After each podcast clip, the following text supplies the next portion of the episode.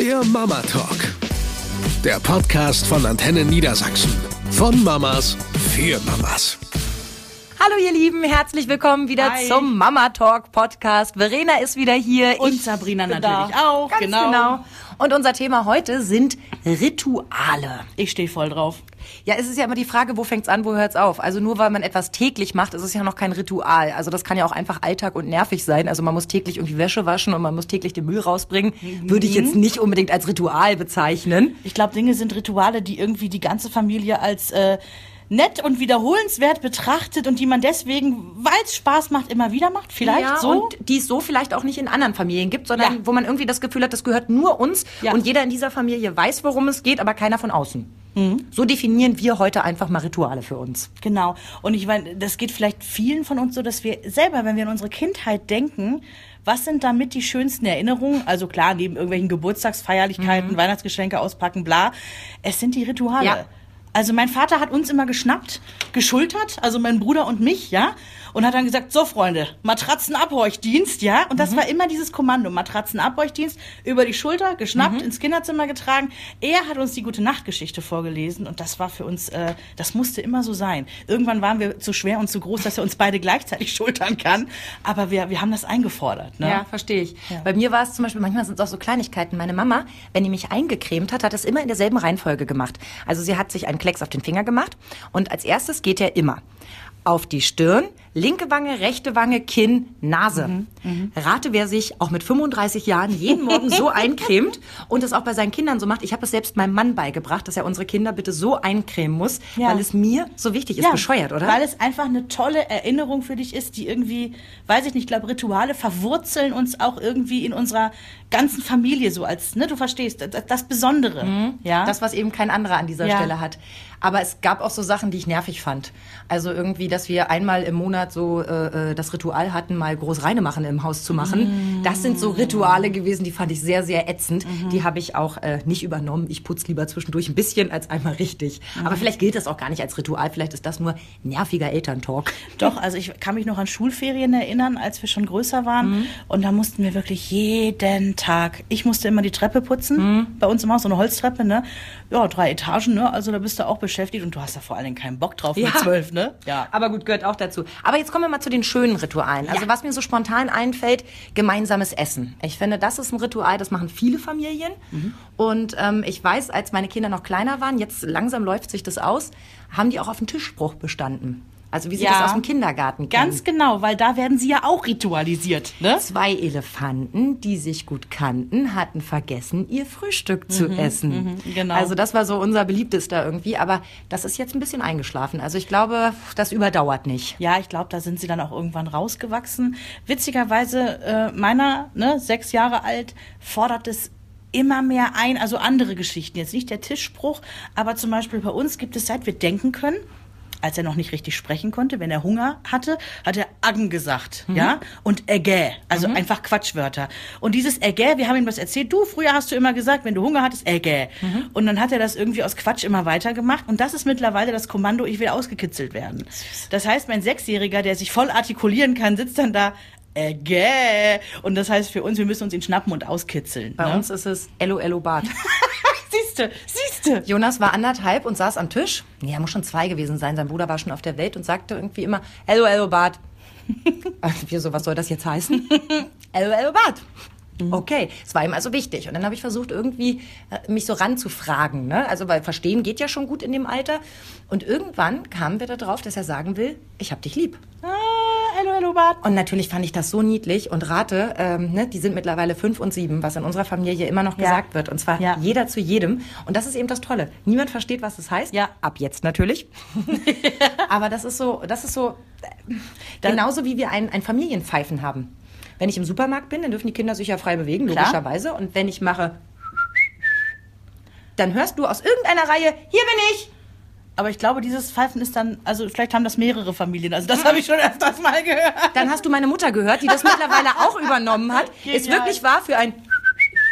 Kannst du bei uns in der Familie drauf wetten, meldet sich jemand mit, hier bin ich. Bei uns ist es das Wohntatata.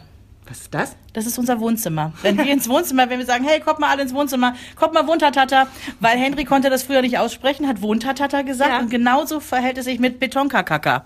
Ähm, Es ist immer noch der Betonmischer. Ah, das ist, ja. Das ist der Betonkakaka. sag mir bitte, dass es ein Kinderbetonmischer ist und ihr nicht heimlich Beton anmischt.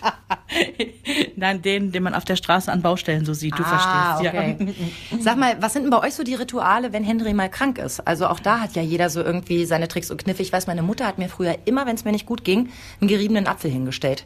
Und es ist heute noch so, wenn ich für, für ein Birchermüsli oder so ein bisschen, ein bisschen Apfel reibe und mir so eine ganz kleine Portion abknapse für mich, dann bin ich in dem Moment fünf Jahre alt, habe Halsschmerzen, liege im Bett und werde gestreichelt. Ja. Also es ist bei uns so der klassische Zwieback und zwar egal bei welcher Krankheit. Ne? Es Ja. gibt Zwieback und das Kind darf ins Kuschelbett.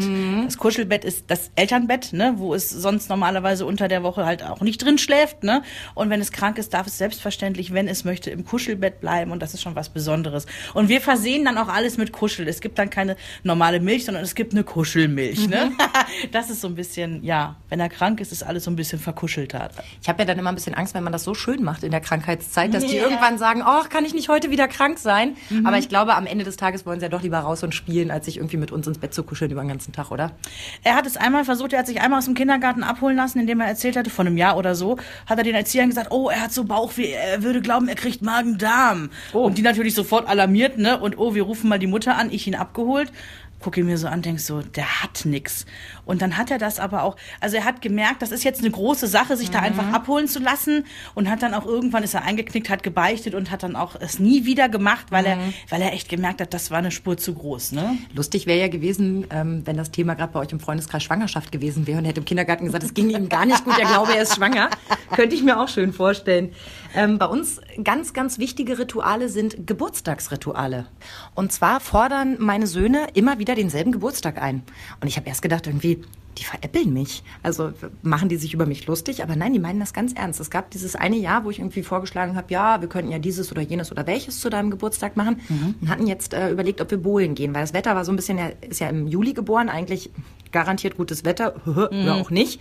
Und haben gedacht, ehe das jetzt irgendwie gefährlich wird, bowlen wir doch dieses Jahr mal mit, mit Siebenjährigen, das kann doch ganz schön werden. Und da guckte er mich ganz, ganz traurig an und sagte, das geht nicht. Ich sagte, wieso geht denn das nicht? Ja, ich, ich möchte doch eine Schatzsuche machen.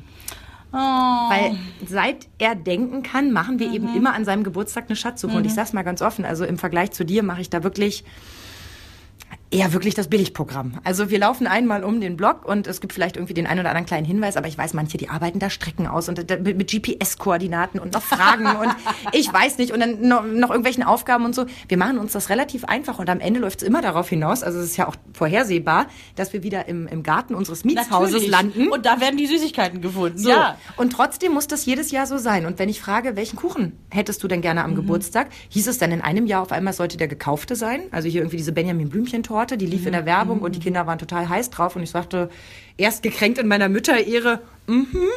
Und dachte dann so, na ja, wenn es der nun sein soll, gut, dann mache ich Machst das eben. einfach. Und zwei Tage vor seinem Geburtstag guckt er mich abends vorm Einschlafen an und so, "Ah, Mama, aber du machst doch auch den Schokoladenkuchen mit Smarties. Ja, einfacher Schokoladenkuchen, oben schön äh, Kuvertüre drauf mit den Smarties, die, die Zahl gelegt. Ich bin ja nicht die kreativste, aber, Aber das sieht immer toll aus. und es macht die so glücklich. Ja. Und weißt du, wie glücklich mich das macht, mit Ja. so wenig, was ich kann, Kindern so ein Strahlen ins Gesicht zu zaubern. Und das ist eins der Rituale. Sie machen mich glücklich damit, dass sie es einfordern.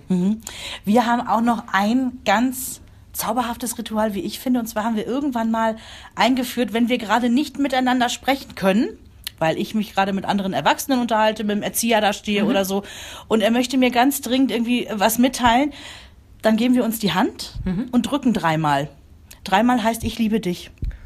Und das ist dann wirklich, äh, wenn er, wenn etwa, das ist nicht immer einfach für Sechsjährige zu warten, bis die Erwachsenen jetzt zu Ende geklönt haben. Und ganz oft kommt er dann an, nimmt meine Hand, guckt mich so an, stört aber nicht, drückt dreimal und guckt mich ganz, ganz herzerweichend an. Ich denke mir immer so, hm, Kannst du ihm beibringen, dass er mir auch die Hand drücken soll? Ich würde mich auch mit zweimal zufrieden geben. Mit einem Ich hab dich würde ich auch auskommen. in so einem Anfall von Trotz hat er irgendwann gesagt, und wenn ich viermal drücke, heißt das, ich mag dich nicht mehr. Aber das war nur ganz kurz und vorübergehend. Gut, ich werde immer zum Geburtstag ausgeladen, wenn ich besonders gemein bin. Bis ich dann sage, dann gibt's auch keinen Schokoladenkuchen, dann bin ich wieder drin.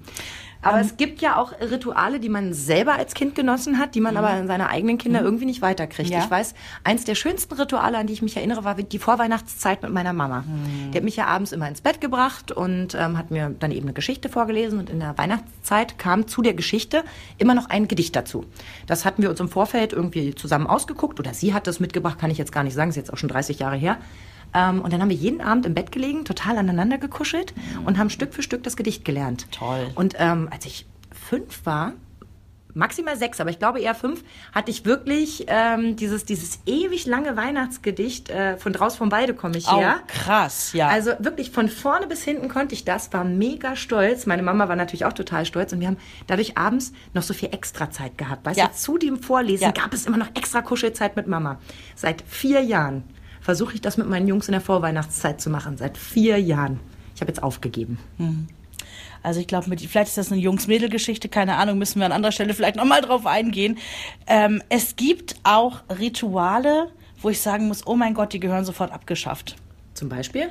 Mein Mann hat Ja. in seiner Kindheit, da wurde immer so ein Lied gesungen, hast du fein gemacht, hast du fein gemacht, Wirst wirst, du auch nicht ausgelacht. ausgelacht. So, und das war so in ihm drin und er sieht da auch gar nichts Schlimmes drin. Klar, es ist ja seine Kindheitserinnerung, die war, die war schön. Und ich höre das zum ersten Mal, wie er das irgendwann mal äh, gesagt, beziehungsweise versucht hat zu singen. Und ich sag, oh mein Gott, was ist das für ein Text? Das möchte ich nie wieder hören. Weil es wird niemand ausgelacht, ja? Ja, Also, das ist aber auch wieder so dieses überpolitisch korrekte. Das ist in Na. etwa so, als wenn du jetzt anfängst, Fuchs, du hast die Gans gestohlen. Oh, da kommt der Jäger und schießt den tot. Das darf man nicht. Ja, vielleicht ist es so, stimmt. Aber ich kannte dieses Lied halt nicht Mhm. und höre nur diesen Text so aus meiner erwachsenen Betrachtung und denk so, oh mein Gott, ne? Ja, Was für eine ist- Botschaft. Das ist dasselbe, wie in manchen Familien es irgendwie äh, ritualisiert ist, dass man immer Weihnachten irgendwie Cola trinken durfte. Und das auch schon die Sechs- und Siebenjährigen, wo ich heute auch sage als Erwachsene so, äh, sorry, nicht Nee, mein Ding. nicht. Ne? Also ich glaube, man passt sich da ja auch an. Also man, man versucht die eigenen Sachen, die einem gut gefallen hat, irgendwie auch weiterzugeben. Klappt nicht immer, wie man an mir sieht. Also es gibt da einige Sachen, die nicht funktionieren. Andersrum kann ich mich nicht erinnern, dass ich jemals auf einen Kuchen bestanden hätte zu meinem Geburtstag und freue mich halt, dass wir schon ein eigenes Ritual haben, an das sie sich dann hoffentlich auch in 30 Jahren gerne zurückerinnern. Aber komischerweise, wenn ich so drüber nachdenke, keiner von uns hat das ja irgendwie sich wirklich vorgenommen, oder?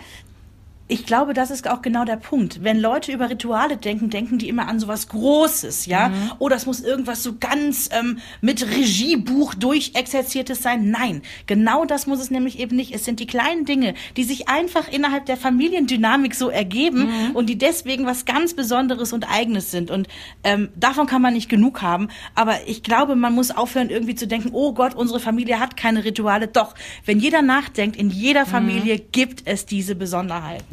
Und wenn da Rituale dabei sind, wo man sagt, irgendwie ist das nicht mehr zeitgemäß, siehe dieses Lied, wo du sagst, sorry, geht für mich überhaupt nicht. Mhm. Schatz, ich möchte nicht, dass du das unserem Kind vorsingst. Da muss man, finde ich, auch den Mut haben, solche Sachen über Bord zu schmeißen. Ja. Man hat ja noch 50, 60, 80 Jahre Zeit, einfach total tolle neue Rituale zu entwickeln und ähm, anhand dessen sich irgendwie weiterzuentwickeln. Absolut. Also in diesem Sinne, ein schönes Ritual wäre, wenn ihr uns einfach nächsten Monat wieder hört. Ja, unbedingt. Wir freuen uns. Macht's euch schön. Tschüss. Eine Produktion von Antenne Niedersachsen.